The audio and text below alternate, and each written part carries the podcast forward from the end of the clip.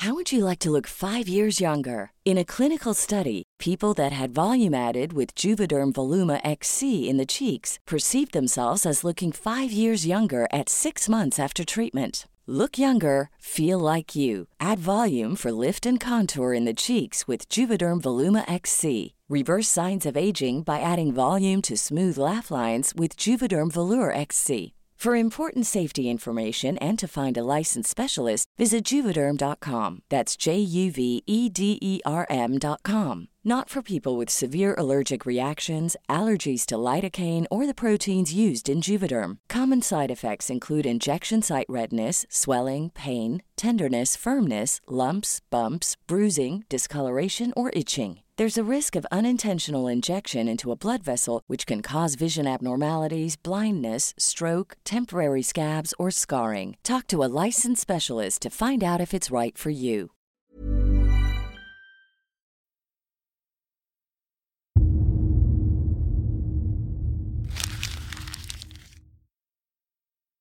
Seguirle el ritmo al país no es cosa fácil, pero en este espacio intentaremos, semana a semana y en 25 minutos, comprender juntos lo que sucede en el territorio que habitamos. Esto es Semanario Gato Pardo y yo soy Fernanda Caso.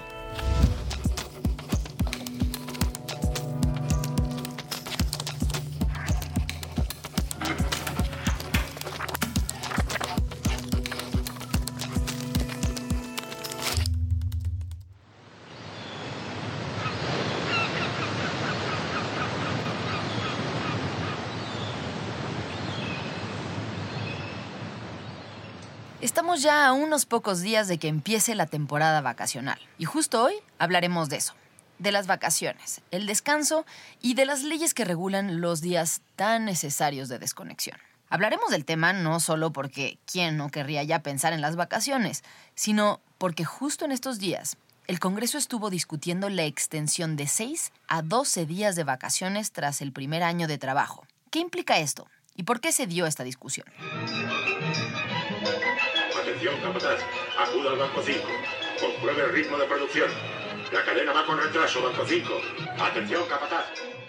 Bueno, pues no es cosa menor, porque después de medio siglo sin cambios al régimen de vacaciones, por fin se está discutiendo de nuevo la ley. Pero antes de entrar al tema central, vayamos a nuestra junta editorial, donde comentamos las noticias más relevantes de esta semana. Fabiola, una de las investigadoras del podcast, sugirió hablar del caso de meningitis que está cobrando decenas de vidas en Durango. Levantaron órdenes de aprehensión contra los médicos y pues se murieron 20 personas y se siguen muriendo todavía más. Entonces, como, ¿qué onda detrás de todo eso? Las alertas contra la meningitis aséptica se encendieron estas semanas después de que se diera a conocer que en Durango más de 70 personas se contagiaran a consecuencia de un brote provocado en cuatro hospitales privados. Esto debido a la presencia de un hongo en lotes del medicamento conocido como bupivacaína, un anestésico local, el cual se administró en procedimientos quirúrgicos. Hasta el momento, 23 personas han fallecido, 22 mujeres y un hombre, y se han liberado 7 órdenes de aprehensión en contra de administradores y dueños de hospitales. Esta meningitis que afecta a personas en Durango no es una que se va a transmitir de persona a persona. La meningitis es una enfermedad que inflama las membranas que cubren el cerebro y la médula espinal.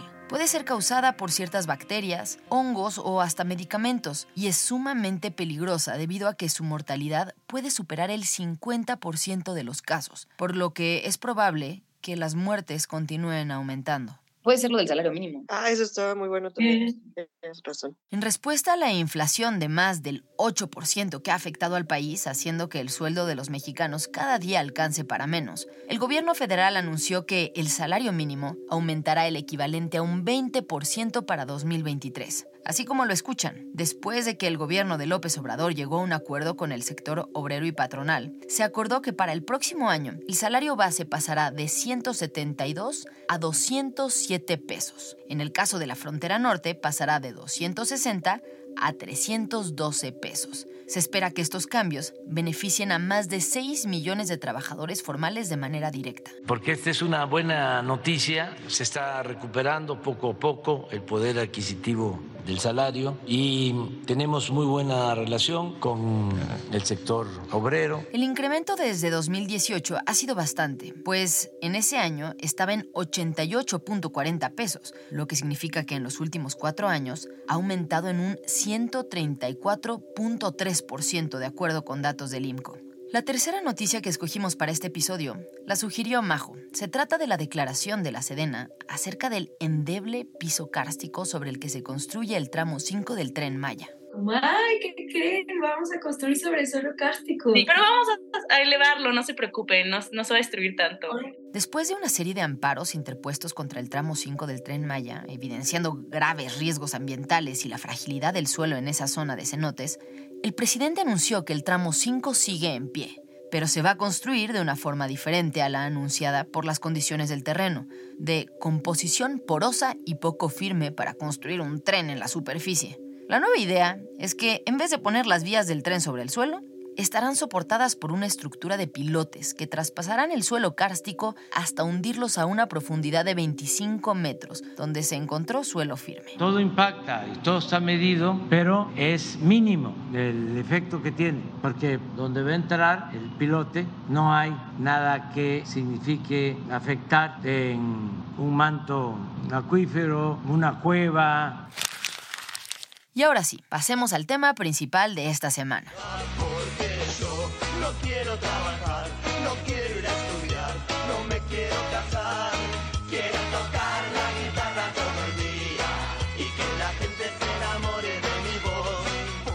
Al día de hoy, con un mínimo de seis días de descanso al año, México es uno de los países con menos vacaciones en el mundo. Solo China y Nueva Guinea tienen menos vacaciones que nosotros, con cinco días cada uno. Pero parece que esto está por cambiar. Y es que llevamos meses escuchando que por fin se podría reformar la Ley Federal del Trabajo para otorgar más días de descanso. Sabemos, la Secretaría del Trabajo ha sido también muy eh, insistente en que está de acuerdo con esto, de tal manera que este gran derecho inicie el primero de enero del próximo año.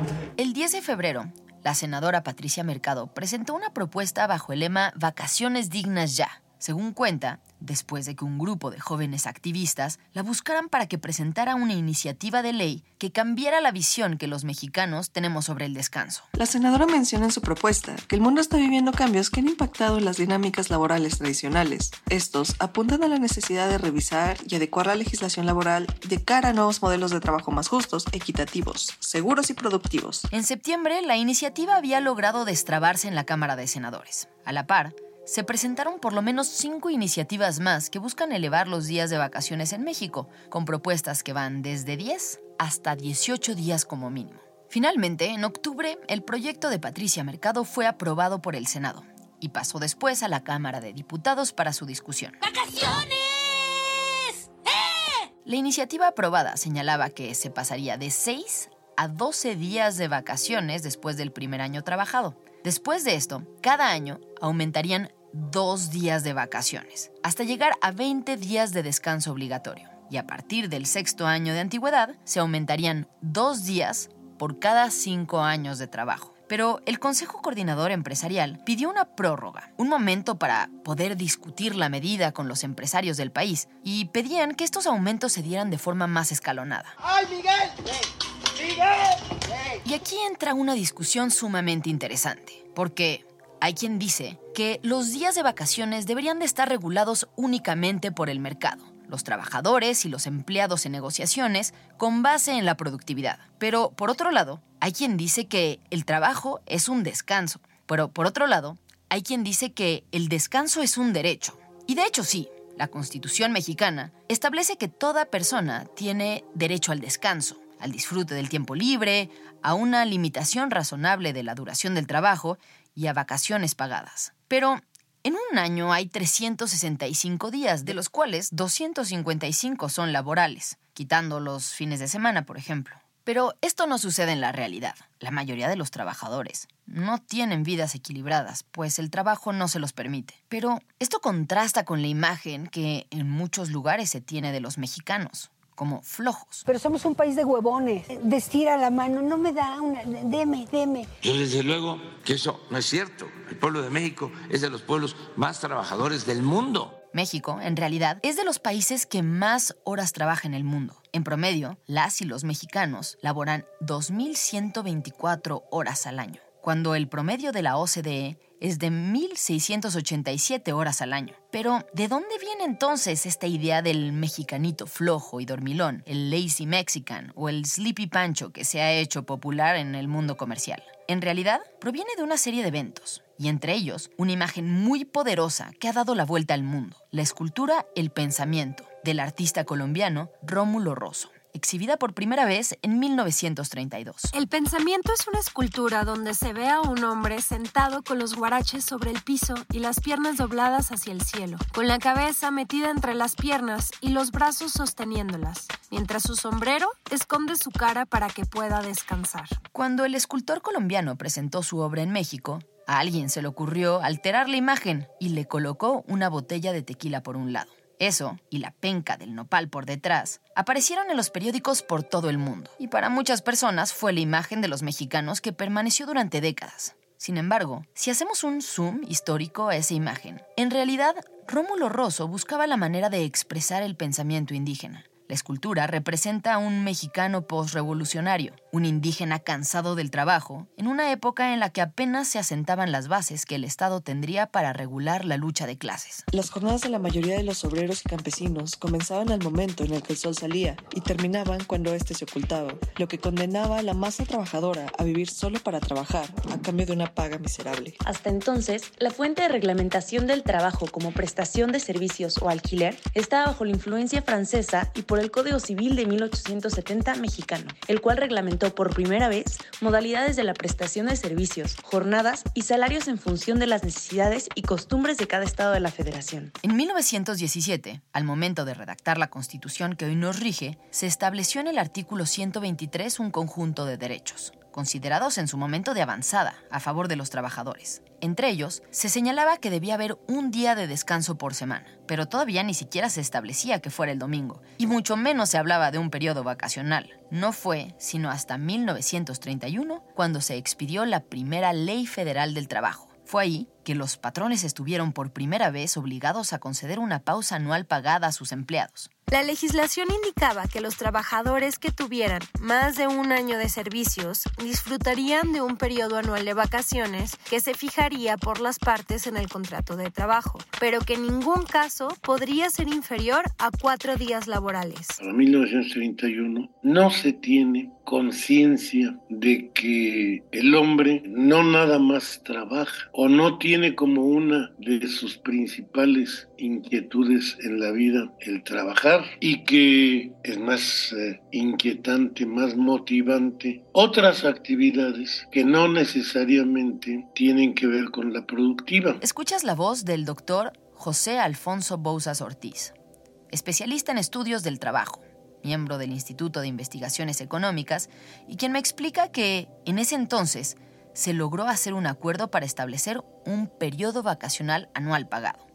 El doctor me cuenta que no fue sino hasta el primero de mayo de 1970 que pasamos a tener seis días mínimos de vacaciones. Entre 1970 y 1998, la ley de trabajo tuvo 23 modificaciones, pero ninguna de ellas proponía ampliar los días obligatorios de vacaciones. Las temáticas más recurrentes en las reformas durante esos años fueron el trabajo de la mujer y la equidad de género con 20 iniciativas, sindicatos con 5, proceso laboral con 9, discriminación con 6, trabajos especiales con 12 y descanso obligatorio con 4. Durante más de 50 años, el número de vacaciones no se ha movido ni un ápice en la ley. El mercado capitalista surge en manos de extranjeros. Nos incorporamos al sistema de producción capitalista tarde y arrastrados por España, por Estados Unidos, en diferentes momentos, y eso nos coloca en una diferenciación los que otorgan el trabajo, los que realizan el trabajo. Los que lo otorgan nos dan el privilegio de trabajar.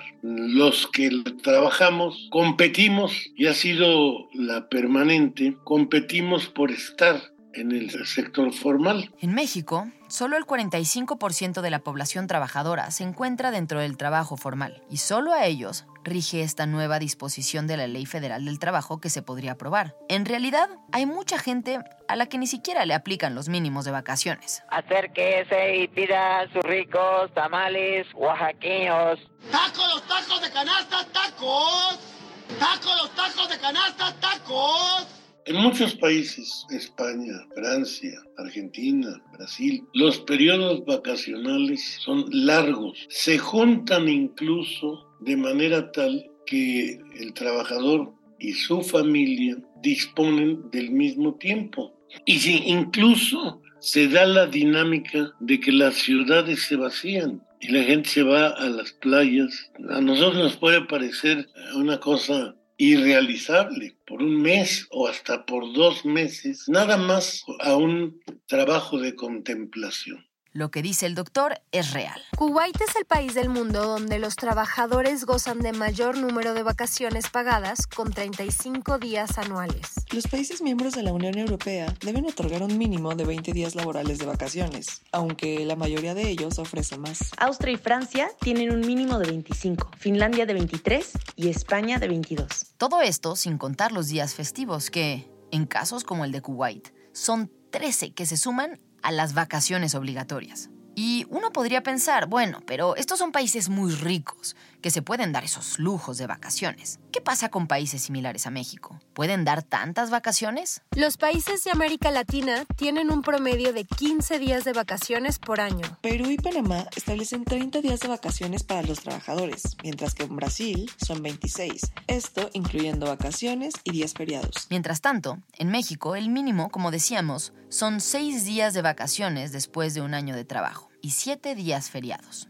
Para el doctor José Alfonso Bouzas, el problema que tenemos en México empieza por una cuestión de enfoque. Es decir, las vacaciones son vistas simplemente como un costo para los empresarios. Las vacaciones son algo así como un mal necesario, un plus que se le da al trabajador, algo que se puede o se debe prescindir. Y de ahí que, bueno, pues este, desairemos, incluso sin apreciar el daño que para la salud eh, causa una dinámica de trabajo, trabajo, trabajo, trabajo. Desde que te incorporas al mercado de trabajo y consigues trabajo hasta que te jubilas. Sumado a una tendencia mundial de ir aumentando paulatinamente el número de vacaciones, también es cierto que de un tiempo para acá, y acelerado por la pandemia, la atención y el cuidado de la salud mental, que está intrínsecamente vinculado con el descanso, ha ido ganando territorio. Por otro lado, ha ido también cambiando la idea que tenemos del trabajo. Hoy hablamos de la renuncia silenciosa. Es una actitud de derrota frente al trabajo. Un mecanismo de defensa, podríamos decir, frente a un mercado de trabajo que es tóxico y que no llega a cubrir nuestras necesidades. El concepto de renuncia silenciosa se popularizó este año en TikTok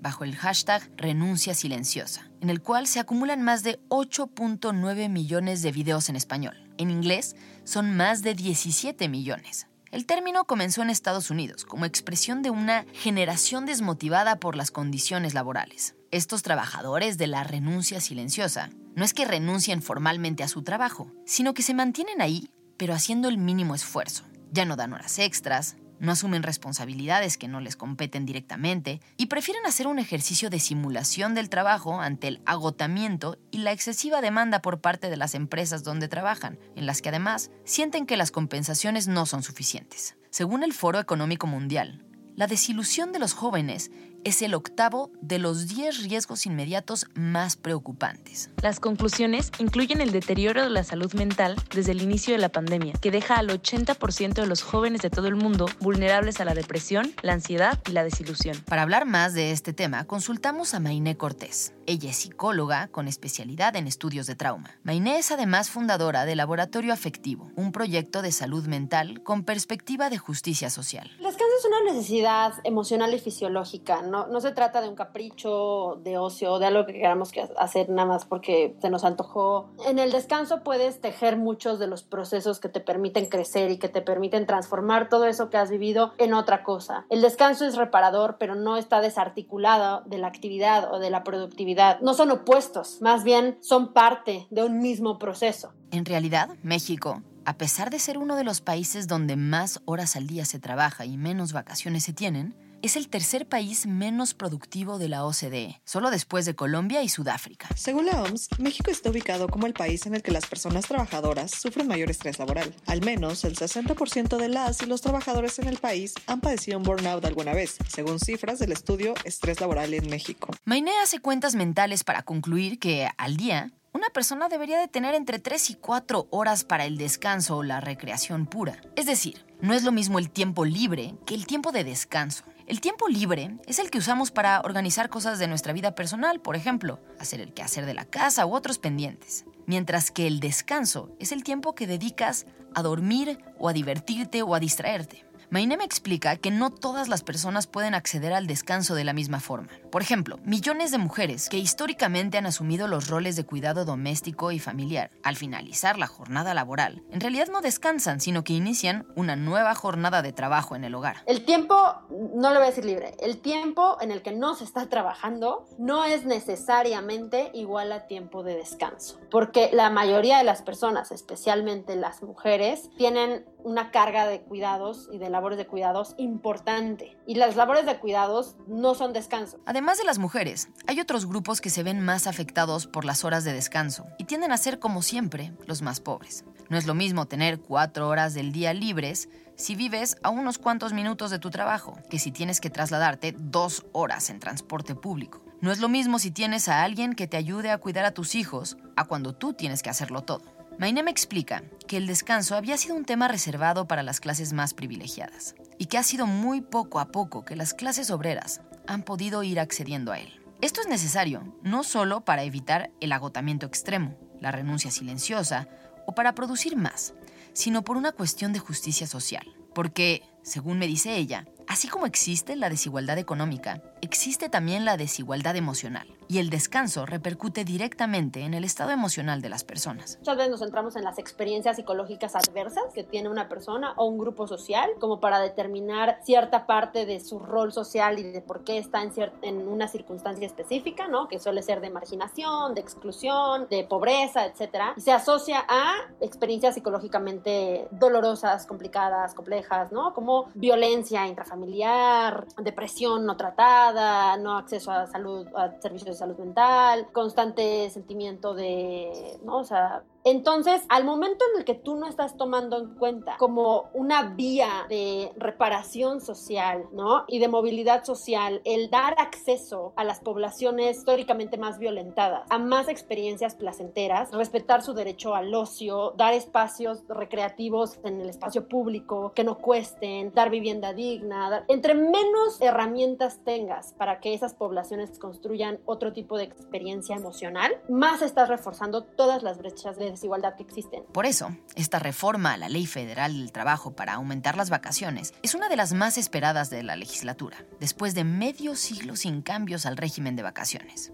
Y ahora sí, ¿en qué va la discusión de esta iniciativa? Hace unos momentos nos quedamos en que el Consejo Coordinador Empresarial había pedido tiempo para analizar este caso, insistiendo en que el aumento de vacaciones no se hiciera tan rápido, sino que se hiciera de manera escalonada. Y ante este intento, los senadores tuvieron una postura muy firme. Nosotros pensamos que es un error, que es una equivocación, que no está bien, ¿no? Que tenemos que avanzar en mayor justicia para los trabajadores, que el tiempo de trabajo está en la mesa. Eso es lo que nos están diciendo las nuevas generaciones de trabajadores. La voz que escuchas es la de la senadora Patricia Mercado, una mujer feminista del partido Movimiento Ciudadano, quien ha luchado durante décadas por temas como la salud, la niñez y la Agenda 2030. Y fue precisamente ella quien detonó este debate sobre las vacaciones mínimas en el país y quien presentó la iniciativa de ley. Patricia me explica que durante casi un año ella organizó en el Senado reuniones con representantes de los distintos sectores involucrados y que entre ellos estuvieron empresarios de distintos niveles. Ella originalmente proponía que fueran 18 los días de vacaciones tras el primer año de trabajo, tal como lo recomienda la Organización Internacional del Trabajo. Sin embargo, se encontró con resistencia. Aquí no se necesitaron hacer lobby, aquí hicimos reuniones públicas, ¿no? Hablamos por a veces virtuales, a veces presenciales, a veces y dieron sus argumentos. El acuerdo final que tuvimos es muy bien, no 18 días el primer año, sino 12. Ese fue el acuerdo que tuvimos aquí y lo vamos aumentando a 5 años para llegar a 20. Por supuesto que los empresarios, y lo dijeron, lo declararon, tampoco es secreto, declararon, ¿no? Que iba a ser el desastre y que qué barbaridad y que las empresas y que la pequeña y mediana empresa iba a quebrar si se ponían esos días de vacaciones y que ellos proponían 8 días y después que fuera 1, 1, 1, 1, 1 hasta 20, ¿no? Entonces hicieron distintas propuestas, las hicieron públicas. La senadora me cuenta que después de meses de debate y diálogo con trabajadores, especialistas y empresarios, finalmente se acordó que los trabajadores tengan, después del primer año de trabajo, 12 días de descanso. Se trata de un logro enorme. Es el doble del tiempo con el que cuentan hoy en día. Ahora, con la reforma aprobada, el artículo 76 de la ley propone que los trabajadores con más de un año en una empresa gocen de 12 días de vacaciones, es decir, el doble de los actuales. A partir de entonces, aumentarán en dos días por cada año trabajado hasta llegar a 20. A partir del sexto año en la empresa, se darán dos días más por cada cinco años de trabajo. Mientras que el artículo 78 establecerá una mayor flexibilidad, ya que el trabajador y solo el trabajador tendrá la potestad de decidir si los quiere tomar de forma consecutiva o fraccionarlos como mejor le convenga a él. En teoría, esa decisión dependerá de él y no del patrón. Aunque la reforma todavía tiene que llegar al Senado para votarse de manera definitiva, la senadora Patricia Mercado está convencida de que sí pasará, pues asegura que los partidos políticos se han comprometido a votarla el martes 13 de diciembre, o sea, hoy que sale el episodio, y en teoría entraría en vigor al iniciar el 2023. ¿Qué tanta probabilidad hay? O sea, ¿qué tan factible es que se apruebe este año? Muy factible. O sea, nosotros ya en la Comisión de Trabajo dijimos, hay que hacer todo para que quede como nosotros decimos y así lo he platicado con el presidente de la Comisión de Trabajo, el senador Napoleón Gómez Urrutia, que es de la mayoría parlamentaria, es lo aprobamos así, como nos lo mande, porque necesitamos que se publique y necesitamos que a partir del primero de enero sea vigente. Aún con estos cambios, el país seguirá siendo uno de los que menos días de descanso tiene, quedando aún por debajo de naciones como Cuba, Panamá o Nicaragua. Pero bueno, Tampoco se puede escatimar el logro, que después de más de 50 años sin discusión, todo indica que por fin habrá un aumento sustancial en las vacaciones de los trabajadores mexicanos. Y en Gato Pardo seguiremos muy de cerca este tema para mantenerte informado.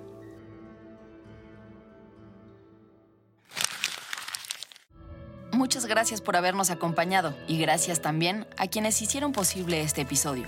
A Florencia González Guerra y Alejandra González Romo por su participación en la elaboración y edición del guion. A Fabiola Vázquez y María José Vázquez como asistentes de investigación.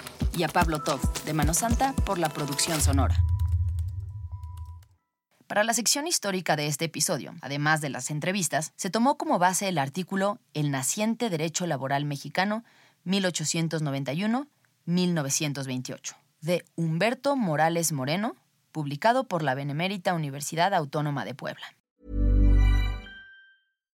If you're looking for plump lips that last, you need to know about Juvederm lip fillers. With Juvederm Volbella XC and Juvederm Ultra XC, your lip look, whether it's subtle or bold, can last up to one full year with optimal treatment and no additional maintenance. Find a licensed specialist and see if it's right for you at Juvederm.com today. That's J U V E D E R M.com. Add fullness to lips in adults over 21 with Juvederm Volbella XC or Juvederm Ultra XC. Do not use if you have severe allergies or a history of severe allergic reactions, or if you're allergic to lidocaine or the proteins used in Juvederm. Tell your doctor if you have a history of scarring or taking medicines that decrease the body's immune response or that can prolong bleeding. Common side effects include injection site redness, swelling, pain, tenderness, firmness, lumps, bumps, bruising, discoloration, or itching. As with all fillers, there's a rare risk of unintentional injection into a blood vessel, which can cause vision abnormalities, blindness, stroke, temporary scabs, or scarring. For full important safety information, visit juvederm.com.